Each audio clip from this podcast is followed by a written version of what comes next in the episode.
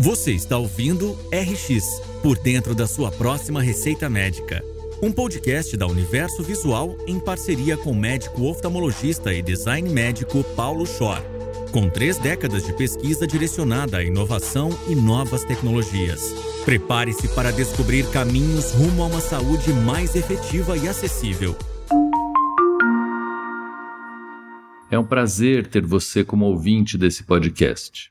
Ele é uma co-produção minha e da revista Universo Visual, que também apoia e realiza o mesmo. Nós temos conversado com pessoas que nos trazem histórias sobre a humanização da medicina, a saúde, educação, o acesso a novos medicamentos, como as pessoas vão querer que esses medicamentos ou que essas prescrições, fórmulas, entrem na sua vida por quanto tempo, quanto que deve custar, ou seja, é um podcast centrado no usuário. A cada semana eu converso com um convidado ou convidada e na semana seguinte faço a repercussão dessa entrevista. Será um prazer contar com o compartilhamento de vocês desses episódios e também com novas sugestões para próximas pautas. Comentem e sigam nas redes sociais. Obrigado.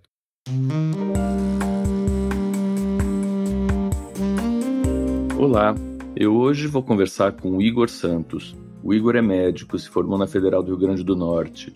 Hoje ele está no Porto, na cidade do Porto, e vai ser bastante interessante ele contar para a gente o que, que ele está fazendo lá, uma vez que ele, do Rio Grande do Norte, veio para São Paulo, onde ele fez residência em radiologia na Unifesp, se interessou de algum modo, e também vou perguntar para ele por que, que isso ajuda a gente a desenhar a saúde das pessoas e a nossa e o sistema de saúde pelo PhD, então ele está no PhD atualmente.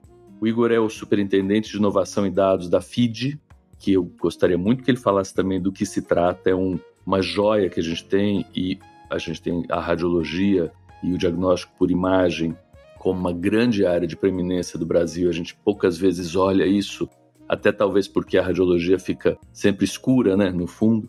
E ele é o CMO, que é o Chief Medical Officer de uma empresa que chama Ionic Health, também vai explicar isso. Eu acho que essa é uma história fantástica para se ouvir e ele tem uma, uma, plataforma dentro dessa empresa que se chama Lara ou Yara. A gente vai ver o Igor falando depois do Yara, que é uma plataforma de voz e que ele traduz os dados que o paciente fala para a gente em coisas que a gente consegue ler, analisar e organizar de um jeito que a gente não conseguia antigamente. Igor, é um prazer muito grande falar com você. Você sabe da admiração que eu tenho por você, do quanto nós nos perseguimos enquanto você estava aqui no Brasil e que essa tua função de analista de dados com viés médico e promotor de saúde, para mim é muito interessante, eu acho que para as pessoas que estão ouvindo também. Então, muito obrigado pela tua presença. Legal, Paulo. É, brigadão pelo convite. É, enfim, é um prazer falar contigo. Eu sei o quanto você sempre foi uma pessoa que lutou para que os médicos vissem o mundo com outras lentes que não só da medicina e eu lutei muito por isso durante a, a minha formação, então sempre eu busquei estar perto de pessoas que pensavam diferente, que, que não entravam muito na caixa e eu sei que você é uma dessas pessoas, então é, é bem legal estar conversando com uma pessoa que tem um perfil aí bastante parecido. Obrigado, acho que é mútua admiração. E acho que a gente pode começar por aí. Você foi no centro acadêmico o coordenador de educação médica e de políticas públicas. Você começou a falar aí de que desde muito cedo você se interessou por isso, está escrito isso no teu, no teu currículo. Quer começar a falar por aí? Como é que os estudantes na idade tenra podem olhar de um modo um pouco mais amplo para o desenho da saúde, que é participação isso no fim, né, Igor? É você se sentir como um desenhista, um designer do processo como um todo. E você sacou isso lá atrás. Da onde veio esse negócio? O que, que você fez? Como que foi essa experiência? Ah, foi assim. Primeiro, nem, nem pensava em medicina. ia fazer ou farmácia, ou biomedicina, ou engenharia da computação eu sempre fui leitor de super interessante e, enfim, achava muito legal. Pô, cientistas do MIT descobriram isso ou aquilo, e, enfim, adorava saber de saúde, lia bula de remédio, mas ao mesmo tempo eu gostava muito de tecnologia, então meio que eu fiquei num, num limbo ali que eu não sabia se eu fazia medicina, se eu fazia algo mais tecnológico, algo mais para pesquisa, uhum. até que o desafio e meio que todo mundo, ah, você tira nota boa, faço medicina, faço medicina, acabei entrando na medicina. Na universidade meio que eu me encontrei ali, aquele ambiente bem fervilhante ali de ideias, e sempre procurei fazer algo a mais que não simplesmente a grade curricular, né? Eu via que tinha disciplina na filosofia, eu paguei metafísica, tinha grupo de pesquisa de sala tronco, aí eu ia atrás, enfim, é tudo que eu achava que ou algo mais fora da caixinha ou algo meio que na, uhum. na borda da ciência eu ia atrás, eu acabava me enfiando nessas coisas, né? Também acabei participando do centro acadêmico, né? Eu sempre gostei muito de, de educação e acabei fazendo muita atividade na, no centro acadêmico, organizava congresso, então, tipo, eu gostei muito dessa fase, aprendi muito. Querendo não, aprendi muito sobre SUS, sobre sistema público de educação na universidade, né, de entender os meandros, as burocracias, entender a lógica do SUS, né, que não é algo que, digamos, a gente é muito bem introduzido na, nas faculdades. Eu tive a sorte de, da, da faculdade da FRN ter pessoas que de fato sabiam de SUS e que fizeram uma excelente introdução, né? Então foi mais ou menos assim. E depois eu ainda entrei no, no grupo, que é o PET, né? Que é um programa do governo federal de ensino, pesquisa e extensão, que é um grupo de alunos que tem um tutor uhum. e que eu inaugurei o PET de medicina, né? Eu e mais três colegas, né? Que passamos na primeira seleção. E esse grupo existe até hoje, o PET Medicina, tem outros cursos pelo Brasil. E a gente trabalhava as três vertentes, né? Ensino, pesquisa e extensão. Então, acabou que isso também me fez pensar fora da caixa em várias atividades. O PET, a gente tem na Unifesp como PET Saúde, eu sou um fã inveterado do PET Saúde. Ele, ele abre o que você está falando, a cabeça dos estudantes de um jeito que é impensável, porque eles vão para a prática no fim e veem os desafios acontecendo e, e, participam desses desafios, depois trazem, como você mesmo está falando e, e montando a narrativa, isso para a vida e como motivação e não só aquela coisa teórica de que ah, é algo que eu vou eventualmente ter interesse. E eu acho muito legal você falar de ler super interessante e de ter outros interesses, de ser curioso no fim, que a gente fala muito isso para estudante que vem conversar, fala assim: "Ah, como é que eu vou descobrir o que eu gosto?". Você já sabe o que você gosta, você só precisa talvez ouvir ou prestar atenção no que você já faz e que é o que você gosta. E você prestou atenção, então você já sabia que a conversa era por aí, assim, fronteira, o que eu não sei, sou curioso. Eu adoro engenharia. Você sabe que eu sou fã de coisas, além de gente. É uma angústia maior. Eu sei que você é igual também. Então, na hora que a gente gosta não só de gente, mas de coisa, a gente tem mais coisa para aprender. A minha experiência em relação a entrar na medicina e fazer outras coisas veio muito da minha família, que é toda de médico. Meu avô me deu, para você ter uma ideia, de presente quando eu começar a andar um avental de médico. Ele mandou fazer um aventalzinho de médico, me colocou quando eu comecei a andar. Eu sou o primeiro neto dele, de uma família de todos médicos. E ele falava muito assim, eu flertava com outras profissões. Ah, estou pensando em fazer zootecnia. Ah, por que você não vai cuidar da natureza a partir da medicina? Ah, estou pensando em fazer engenharia. Bom, começa a fazer medicina, depois você vai para bioengenharia. E tudo era assim. Por que não? O que, que tem de errado com medicina?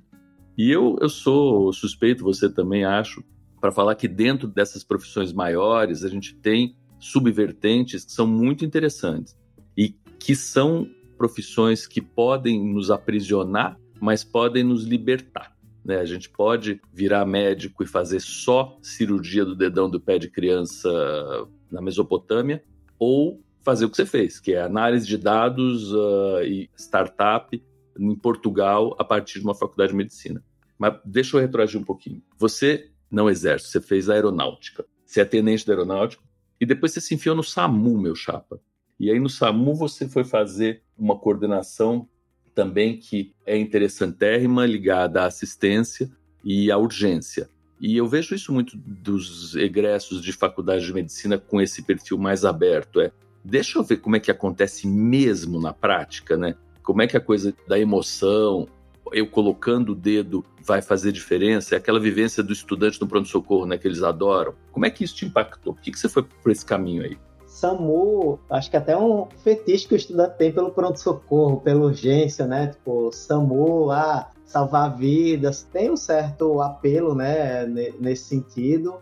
Então era mais uma atividade extracurricular. Eu comecei a, a estagiar no uhum. SAMU durante a faculdade e foi um estágio que não existia. Eu fui lá e fiquei enchendo o saco lá do, do coordenador do SAMU até ele abrir o estágio e de fato entrarem alunos no SAMU, né? Então foi algo meio que cavado na mão.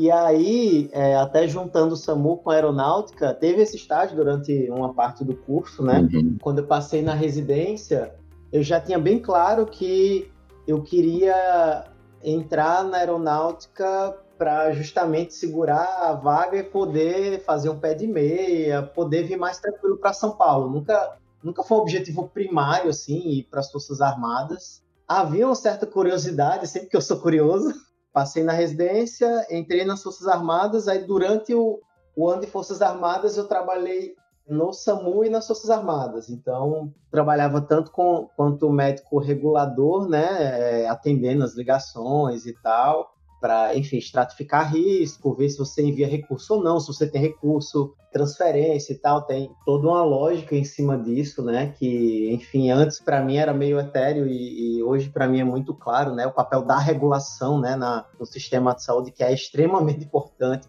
principalmente se tratando do Brasil que você tem recursos escassos, né?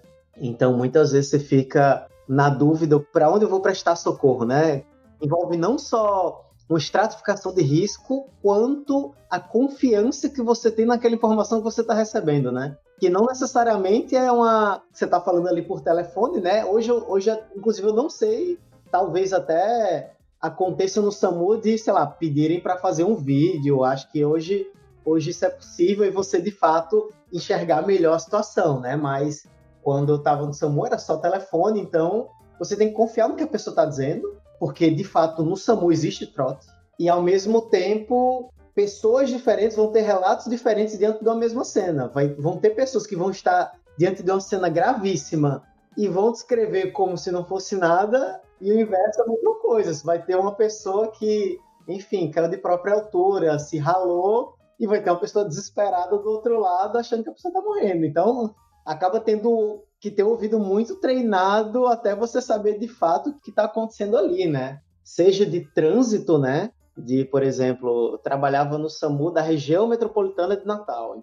Nós estávamos do lado de uma BR, da BR-101, então você podia ir no meio da madrugada em uma estrada completamente escura para atender um motoqueiro que tinha se acidentado e você parava ali e estava passando o carro em alta velocidade o tempo todo. Então é, é, é um risco altíssimo em termos de, de tráfego, né, é, dentro da ambulância, o próprio risco biológico, né, que no SAMU você vai pegar de tudo, você vai pegar facada, você já peguei afogamento, você de fato entra em contato com muito risco biológico, inclusive aconteceu de colega minha de turma, em toda ambulância do SAMU você tem um Scarpec daqueles, né, para colocar agulha. E ela estava em pé, prestando assistência a um paciente, e no movimento da ambulância ela caiu com a mão dentro de um descartável. Então você imagine o desespero de quantas uhum. pessoas, quantas agulhas, de quantas pessoas, de quantas origens diferentes, com doenças diferentes estavam ali, né? E o outro risco é o risco de segurança física, né? Você tem ambulância básica e avançada, né? Você não tem médico em todas as ambulâncias que você não tem esse recurso. Então, a ambulância com médico vai onde tem um risco maior de morte. Normalmente o protocolo é você liga para a polícia, você já sai, né, para ganhar tempo, mas você só pode entrar lá depois que de fato o ambiente estiver seguro. Se for no caso de um incêndio, você só vai depois que o bombeiro controlou o ambiente, porque senão você, em vez de você ter uma vítima, você vai ter duas, três, quatro.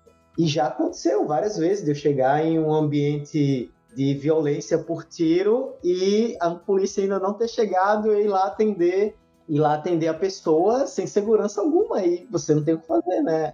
Na época, pô, eu achava muito legal isso. Hoje, hoje inclusive que eu tenho um filho, eu olho para trás e meu Deus, eu era louco.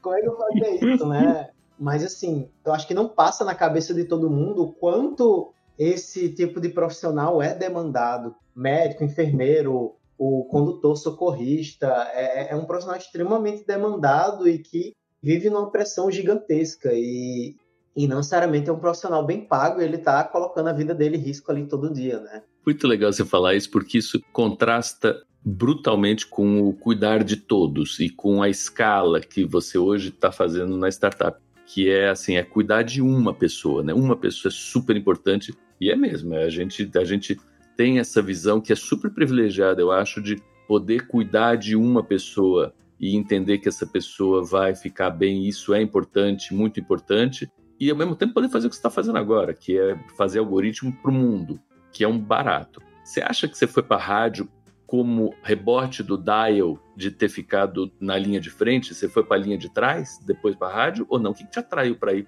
para a radiologia? E a gente fala de radiologia, pois queria que também você falasse um pouquinho. A gente fala de diagnóstico por imagem hoje em dia, né? E que também eu estou achando que já está um termo ultrapassado. Vocês fazem muito mais do que isso. Vocês fazem intervencionismo, fazem análise de dados. A gente tem uma formação na Holanda, pelo menos, e alguns países, que se chama Technical Doctor, Technical Medicine, alguma coisa assim, que é o médico que faz uso da tecnologia como a sua maior arma. Que é isso, ele faz análise de dados, intervenções, avaliação de imagem e se firmou como o que a gente acha que é hoje diagnóstico por imagem, né? Mas fala um pouquinho disso, como que é a história do dial e a crítica à radiologia como nome? A radiologia acabou que foi uma mistura de coisas. Durante o curso, acabei me interessando pela radiologia, pela tecnologia em si, né? Como você falou, eu sempre gostei muito de coisas também. Então, para mim, todo aquele mundo de, putz, eu estou usando radiação para gerar uma imagem, eu estou usando ressonância magnética e formando imagem com ressonância magnética. Isso para mim sempre foi sensacional, porque eu sempre adorei física e tal. Então, para mim era muito interessante fazer isso. Até me aproximei muito do professor Draulio, lá da FRN. Ele tinha recém-chegado lá, lá na FRN para o Instituto do Cérebro. Uhum. Então, eu comecei a estudar, inclusive, física de ressonância com ele, justamente para fazer pesquisa com ressonância, ressonância funcional, é, com métodos morfométricos de ressonância. Então, eu lembro muito bem aprendendo física de ressonância ainda durante a faculdade. Isso para mim foi bem mind-blowing, assim, eu achei muito interessante. Então, era uma veia que eu tinha deixado de lado, que o conteúdo de medicina é gigantesco, a tecnologia durante seis anos, eu sabia todos os processadores da Intel, da AMD, qual era o mais novo tal. E no final do curso eu não sabia nada disso, nem, nem contato mais com isso. Uhum. Então, meio que resgatou aquela veia tecnológica que tinha sido adormecida, né?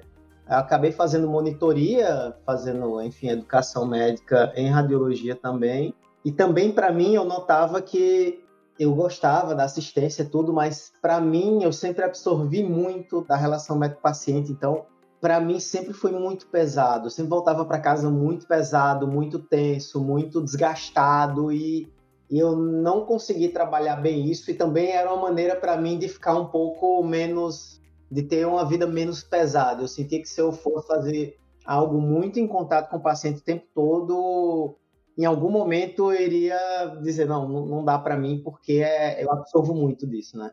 Então comecei na radiologia. De fato, hoje o nome poderia ser outro. Acho que o nome acaba que limita, né, também a quando você está sob um nome, né, você acaba não querendo explorar as outras coisas, né? Hoje está muito mais para diagnóstico por imagem do que para radiologia. Em outros lugares, radiologia está junto com medicina nuclear, que faz total sentido. No Brasil é separado. Apesar de ter até uma residência, se eu não me engano, que quis juntar os dois e dar as duas formações, você fica com dois títulos separados, né? Mas que uhum. devia ser uma coisa só. Hoje, por exemplo, existem até empresas de termografia, que foi um método que caiu em desuso no passado, porque foi comparado no passado para mama e não serviu bem para mama, e um método que se perdeu no tempo, sendo que hoje, com AI e com outros recursos computacionais, você tem um mega método de imagem, mas que ainda nenhuma especialidade pegou isso, acho que a radiologia até poderia pegar, mas que está ali adormecido e que existem algumas startups querendo trazer isso à tona. Então, eu hoje vejo muito mais quando o pessoal pergunta de futuro da especialidade. Sempre tem aquela questão, né? Vão fazer algo mais especializado ainda ou a pessoa vai ter uma visão mais genérica e holística de muita coisa, né? Eu vejo muito mais a, a, a radiologia como uma especialidade de diagnóstico até informacional. é uma das poucas especialidades que para ali, tem tempo de parar, que é a maior parte das, das especialidades não tem tempo de parar. Tipo, eu vou parar aqui, eu vou estudar essa pessoa, tipo, vou pegar o prontuário dela, vou pegar a imagem, vou pegar patologia, vou pegar exame e vou fazer um diagnóstico. Hoje a, a, a, radiologia tem uma característica de ser um pouco assim, apesar de não ser exercida uhum. na maior parte das vezes dessa maneira. É, seja porque a gente não tem acesso a todos os dados, porque você não tem interoperabilidade, seja às vezes porque o profissional está sobrecarregado, então ele tem que ler um exame atrás do outro, mas pensando em um mundo, digamos, que você saiu dessa overdose de exames que inteligência artificial vai conseguir, digamos, tirar os exames normais, tirar os exames simples e deixar realmente o radiologista focado em diagnóstico, em você de fato resolver a vida daquela pessoa em termos de diagnóstico, eu vejo que faz muito mais sentido você ter essa especialidade holística que está olhando para todos os métodos e é um grande correlacionador de dados, né? Uhum. Inclusive, eu ficaria muito feliz se houvesse essa especialidade. Eu, hoje, com a quantidade de dados que a gente tem, a gente tem que alguém que analise, entendeu? Então, eu não estou dizendo que um médico que é assistente do paciente não possa analisar, mas hoje a gente ainda não chegou em, um, em uma solução para você ter tempo para tudo. Eu gosto muito do que você falou. Eu acho que você sumarizou um monte de coisa nessa tua fala e que as pessoas vão ter que ouvir várias vezes, porque você fala várias coisas que são muito preciosas. Me vem na cabeça um monte de coisa. Primeiro que vem na cabeça é a imagem do House, do seriado lá de televisão, onde o cara é um analista de dados, ele não conversa com o paciente, ele retira dados de paciente, pega informações e as outras pessoas fazem procedimentos. Ele não é um técnico, né? Ele é um agregador. É um agregador médico. Talvez a gente precisasse fazer uma, uma, uma faculdade de agregadores médicos, que ia ser muito interessante, agregador de dados em saúde. E você logo vai para os dados. E você já tinha falado disso no SAMU em relação à confiabilidade de dados, né? Que acho que é um negócio que está na tua cabeça há algum tempo. E que acho que vale também a gente explorar um pouquinho, porque os dados já estavam aí. E a gente tinha, naquela época, vamos dizer assim, do SAMU sem nenhuma tecnologia mais potente disponível que fazer uma análise artesanal e totalmente humanística e personalizada de dado por dado e precisava de uma pessoa super especial né, para fazer isso, sob o risco de dar errado e você realmente ter uma consequência trágica para uma pessoa concreta, visível lá na frente. E aí você sai um pouco, até pessoalmente, dessa análise personalizada e pouco efetiva, pouco escalável, até pouco eficaz, para uma análise mais holística que você tenta aumentar a confiabilidade dos dados que você obtém e aí já com o que você está fazendo mesmo, né? Que é um, um, lugar onde você tem que tratar de dados confiáveis o tempo todo e propõe soluções e algoritmos em empresas que estão rodando. Essa linha ela é linda. Acho que de verdade as pessoas tinham que ouvir tua fala anterior mais de uma vez.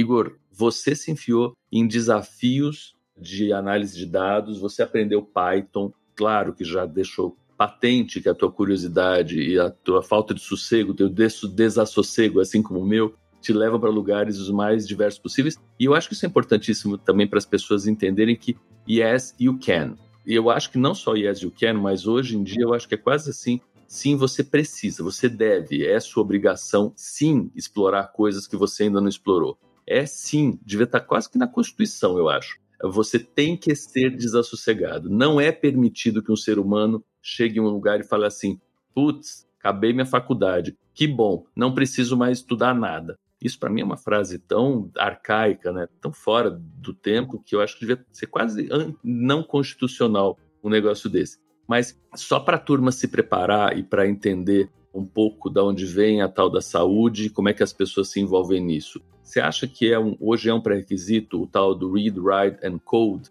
Ler, escrever e programar? A gente deveria ter isso na faculdade médica? Você acha que isso ainda não é necessário? Como é que é a tua visão em relação a isso? para mim, é, devia ser que nem alfabetização, né? Nem, não falo nem de faculdade, eu falo de ensino básico. Que lógica de programação, no final das contas, você tem vários níveis disso. Você pode ir desde o nível mais matemático, mais hardcore mesmo, assim, né? até algo mais alto nível. E na, a, a baixo e alto nível, é, até para o pessoal que escuta, que deve ter muito método, quando ele fala em, em baixo e alto nível, é justamente o quanto você programa. Por exemplo, quando a gente usa Excel, é uma programação de alto nível, né? Você você não sabe o que é que está ali por trás, uhum. mas você consegue programar, você consegue fazer umas fórmulas e tal. Ali é programação de alto nível. Baixo nível é aquele cara que está pensando no transistor, no, no, na combinação ali de uns e zeros, né? Do, do AND, OR tal, que é, é um negócio é bem, bem mais ciência de foguete, né? Do que, do que o alto nível. Mas programação alto nível, acho que é, é, é, um elemento que nem é matemática, é, é uma nova matemática, no final das contas. Da mesma maneira que, que outras coisas que hoje a gente vê que é muito mais necessário e que está fazendo falta no mundo, tipo filosofia, ética, isso é, tá fazendo uma falta danada no mundo e, e, e, deveriam ser disciplinas que a gente vê desde o início. Uhum. O problema com todas essas disciplinas é que tradicionalmente elas meio que nasceram da maneira chata, né? Sempre a exposição que a maior parte de nós, pelo menos das nossas gerações, eu não sei das gerações mais novas, mas as nossas gerações sempre foram expostas a assuntos mais hard, seja hard de matemática, física, seja hard de filosofia e derivações, sempre esses assuntos mais hards foram muito chatos. Nunca foram aplicados, entendeu? E hoje é o contrário. Hoje não existe nada que não tenha tecnologia aplicada. Nada. Uhum. Então, você tem como aprender tudo isso de maneira alto nível, até ética, até metodologia científica é, e filosofia você tem como aprender a partir disso, porque é hoje o que a gente está vivendo, né? É, hoje você tem todo esse fluxo de rede social de que como é que você aplica ética, como é que você aplica o que é justiça, o que é ética aqui, o que é que pode, o que é que não pode. Meu Deus, hoje grandes empresas de tecnologia estão precisando de filósofos. Quem é que ia imaginar isso quando começou o boom da internet, entendeu? E hoje é uma profissão que está sendo necessário filósofos e sociólogos para resolver alguns graves problemas que a gente vive hoje com tecnologia e rede social, entendeu? Então, é por isso que eu falo que não é, não é o ato de codar e fazer, enfim, indo para sintaxe, linguagem de programação, é, é lógica de programação mesmo, é você entender como as coisas se conectam e funcionam. Programação, na minha visão, pelo menos, ela te ensina você a ser um, um solucionador de problemas, né? Quem aprende Python, até Python, a linguagem é alto nível tudo que eu fiz até hoje em Python foi muito mais juntar pecinhas do quebra-cabeça do que programar alguma coisa do zero, entendeu?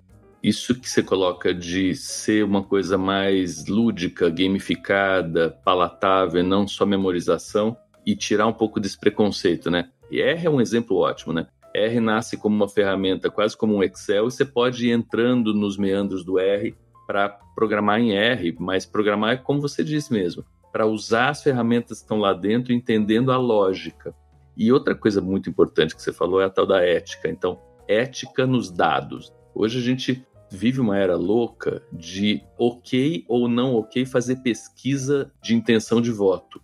Isso está sendo questionado do ponto de vista ético até. E que é o que você disse, o questionamento ético tem que ser bastante profissionalizado. Não é assim, eu acho. Não, não. Ética é uma ciência, uma ciência de longa data e a gente tem bases éticas e não é eu sou ético, você não é ético, é, é um pouco mais profundo, um pouco mais delicado do que isso tudo. Igor, acho que a gente vai encaminhando para o fim da nossa conversa, que está sendo boa porque está sendo bastante ampla.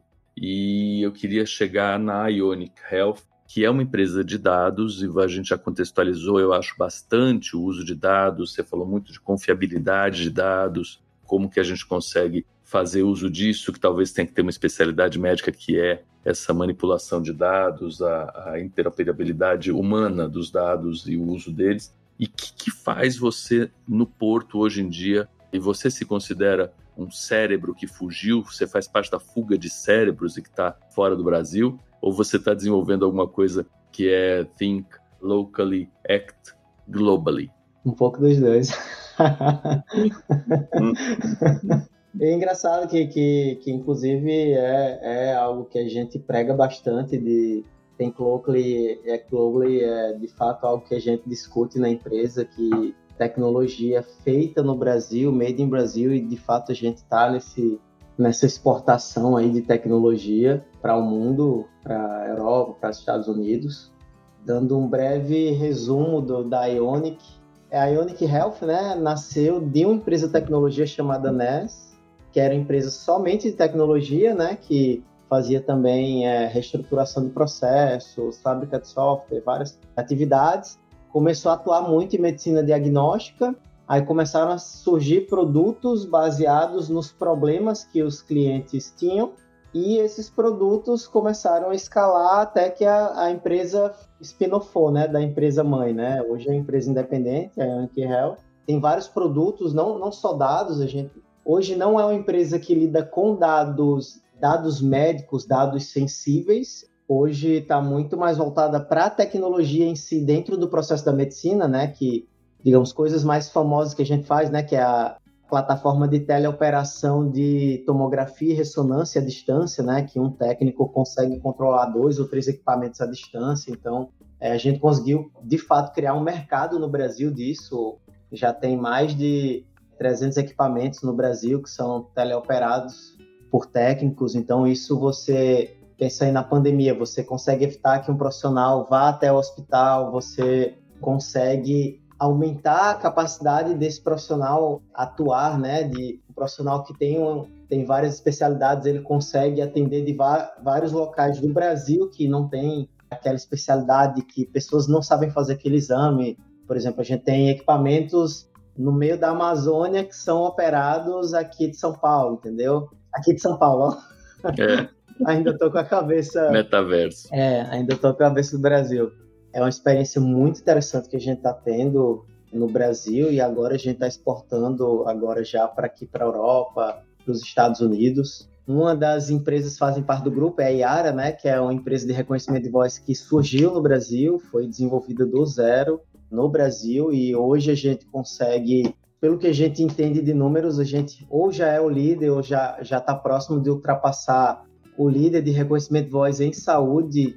É uma empresa que foi comprada pela Microsoft, que é uma empresa global, bilionária. Então a gente fica muito feliz de ser uma empresa nacional, conseguiu superar uma empresa multinacional no, no mercado brasileiro, né? Então a gente hoje no Brasil dá para dizer que é uma scale up, né? Não é mais um startup, Hoje a gente está em fase de escalar dentro do Brasil todo, né? A gente está com escritórios espalhados no Brasil, São Paulo, São José dos Campos, Florianópolis, Recife, implementando postos avançados aí ao redor do Brasil.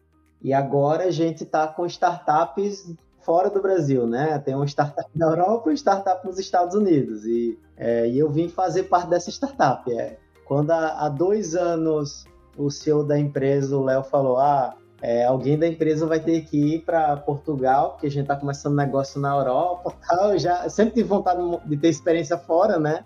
Eu sempre gostei de desbravar as coisas, eu já levantei a mão, ah, pode contar comigo que eu vou.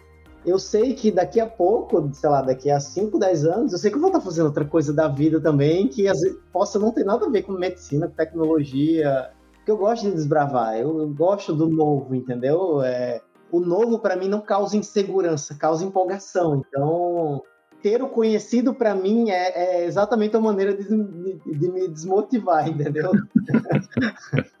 então acabei vindo muito por isso, né? De, de desbravamento mesmo. Ah, tem fuga de cérebro aí. Ah, tem um pouco porque hoje para mim é é complicado voltar para o Brasil do jeito que o Brasil tá. É, é, eu não me sinto tranquilo e seguro de voltar para o país que eu tanto gosto e admiro e, e, quero que, que dê certo. Hoje eu não me sinto tranquilo de voltar para o Brasil, né? Eu acho que a gente ainda tem muita coisa para trilhar. Então acaba que as duas coisas, né? É, é, um pouco de fuga de cérebro, apesar de não ser fuga de cérebro, porque eu ainda estou trabalhando para a empresa. A empresa é brasileira, né? Mas aí não é, né?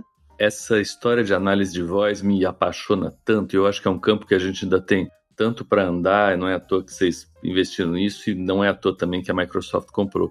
Ah, eu tenho um projeto com estudantes aí de graduação, que é, eu estou chamando de Atlas Sonoro, onde eles gravam 20 segundos do paciente dizendo o que ele tem, e depois classificam isso para outros pacientes ouvirem, para os médicos fazerem diagnóstico a partir da sensação auditiva. As palavras são importantes, mas é um pouco daquele contexto da semântica emocional. Né? O que, que você sente, como é que o paciente expressa que ele tem uma, um, uma cegueira por glaucoma, qual é o jeito que ele fala. Eu acho que a gente vai muito para esse lado que você está falando, eu trouxe só isso para contextualizar um pouco da junção da humanidade com a tecnologia, que é exatamente o que você faz, né? Você traz o aspecto humano mais puro, falando da história do atendimento do SAMU, dentro de um contexto tecnológico mais profissional do planeta, que é empresa vender para a Microsoft, você fala com a maior tranquilidade do mundo. E, e estando numa empresa que é multinacional, ela é multiestatal aqui, né? Tem vários estados do Brasil e oferecendo esse serviço que eu vejo com uma curiosidade grande, ele é inconteste. Eu não vejo ninguém da sociedade civil contestando que é melhor você ter um radiologista no porto laudando a ressonância de punho do que você ter que esperar durante três horas, mesmo em São Paulo, para um radiologista chegar presencialmente para laudar a tua ressonância de punho. E eu acho que isso é um, um ensinamento que a gente devia ficar mais atento. Quais são, igual você falou, os reais benefícios que a gente tem da tecnologia. Não esse fantasma de que a tecnologia está vindo aqui para tirar meu emprego. Olha, a tecnologia está vindo aqui para ampliar acesso o teu emprego ele continua existindo do jeito que você quiser, meu chapa. Você pode até ser o cara que vai se deslocar a cidade inteira para laudar punho e provavelmente você vai ser mais bem pago do que o cara que lauda punho de uma cidade central, porque esse está baseado em escala e o outro vai falar com o paciente, é outro cara. Mas negar esse benefício tecnológico para a saúde do um, né, é uma coisa que vocês já ultrapassaram. Eu acho fantástico você falar isso tranquilamente e isso ser na minha cabeça, um modelo para expansão e para escalabilidade do uso tecnológico para a saúde da pessoa. Você está falando de um negócio que é quase um, um negócio de impacto social, embora a tua empresa tenha fins lucrativos, né? O teu mote é um mote para melhoria da qualidade de vida das pessoas como um todo. Igor, acho que se a gente falar muito mais, as pessoas não vão ter paciência de ouvir a gente. Então eu queria muito que você fizesse suas considerações uh, finais. Já já te agradeço de novo, mas começo antecipadamente te agradecendo. Eu adorei conversar. Ah, perfeito, também adorei conversar aí. Obrigadão pelo convite. Não chegou a dar tempo de eu falar um pouquinho da FID também, mas que é a empresa aí, só em resumo aí, a empresa é maravilhosa aí que foi o meu primeiro trabalho voltado para tecnologia inovação, então boa parte do que eu conseguir crescer, eu devo, devo a FID em termos de, de ter tido portas abertas lá para criar, exercer e fazer disso de fato uma profissão, né, que não existia até. Eu acho que não tem caminho certo. Por exemplo, ah, putz, agora todo mundo tem que codar, todo mundo tem que ter visão holística de tudo, tal. Eu acho que tem espaço para tudo. Apenas eu acho que o que todo mundo tem que ter bem claro é que hoje o mundo anda muito rápido e, e a gente tem que estar aberto à mudança. Não, isso não quer dizer que você tenha que virar sua vida de pernas pro ar toda semana ou todo ano você tem uma vida completamente nova, não, porque nem todo mundo gosta disso né? e não é bom para todo mundo isso aí. Mas que o fato de você estar aberto faz com que você entenda a mudança como parte do processo mesmo. A própria vida ela muda, não é? Isso independente da tecnologia. Se você está em fases de vidas diferentes, você está mudado, entendeu? Então é algo até filosófico, entendeu? Mudança é algo não negociável na sua vida. então, se você aceita ela um pouco mais, você vai sofrer menos. Fantástico. Eu vou falar um pouco da FID, que é uma querida minha. Conheço desde muito tempo. Então, Jacó, depois Sérgio, Nitamar, você. E eu acho que ela faz parte, ela fecha um pouco disso que você está falando da mudança. A FID nasce como um departamento dentro de uma escola médica que nasceu dentro de um conceito de empresários da saúde nos anos 30. Olha que doideira a gente hoje discutindo isso, isso já nos anos 30 já tinha sido feito.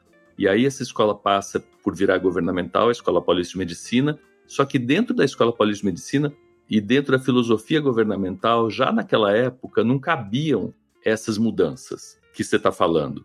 Não cabia um departamento que pudesse fazer, por exemplo, spin-off, startup, se colocar no porto. Você imagina se tivesse que negociar com a estrutura da Constituição Federal a tua ida como um docente da Escola Paulista de Medicina para morar no porto? Que loucura ia ser isso? A impossibilidade disso acontecer e a beleza que é isso acontecer. E é o que você disse, não é negociável, quer dizer, você ia estar tá aí de qualquer jeito. Você só não está pelo caminho que foi parcialmente desenhado pela estrutura governamental brasileira. Mas é inexorável, que é o que você está dizendo, é assim, é a maré subindo, né? Ninguém segura. Então, a FID naturalmente se expandiu e cresceu para além, a gente brinca, né, da Vila Clementino, assim como outros institutos, o Instituto Rousseau, o GRAAC, a própria SPDM, o IPEPO. A universidade pública deu origem a vários institutos que cresceram para além das bordas da universidade pública, ainda bem, e com uma força enorme, trazendo essa modernidade, agilidade uh, e genialidade e atraindo, porque você também provavelmente não ia ficar, não ia ser tão atraído, que você acabou de falar, para um lugar onde você repetisse verdades, que de vez em quando a, a universidade, no sentido de formadora e não pesquisadora, repete. Quando ela pesquisa, ela ajuda um pouco, ela atrai talentos mais interessantes, porque ela tem coisas a serem descobertas. Mas essa estrutura de empresas de alta tecnologia que vêm a partir da universidade ou depois fazem outros produtos que nada tem a ver com a universidade, como é o caso aí da Yara, é um modelo que a gente tem assim batendo na porta da gente há muito tempo e o governo vem correndo atrás. Não é o contrário, né? Não é que o governo abriu as estradas todas, pavimentou as estradas todas e agora a gente está passando. E eu não estou falando mal do governo, é só impossível o governo fazer isso porque o progresso é muito mais rápido do que a execução das leis e o entendimento e a internalização. E vocês estão super na frente, por isso eu fiz questão absoluta de falar com você. Você sabe quanto que nós nos perseguimos para achar um horário e acho que é uma conversa que vale muito a pena ser ouvida e reouvida, e eu tenho certeza que ela vai ser atual daqui a vários anos. A gente vai ouvir isso aqui de novo e falar, putz, olha só onde é que eu estava lá, como eu era moderno já naquele 2022. Então, muito, muito, muito obrigado, Igor. Quando você estiver aqui no Brasil, em São Paulo, fala, ou então quando a gente for para ir para Portugal, a gente toma uh, um bom vinho verde. Com certeza. Está mais que convidado. Grande abraço, obrigado. Igor. Obrigado.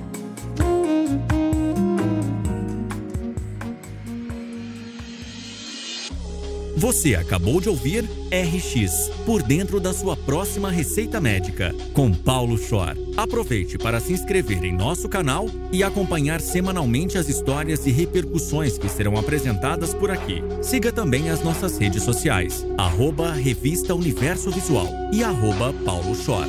Até a próxima!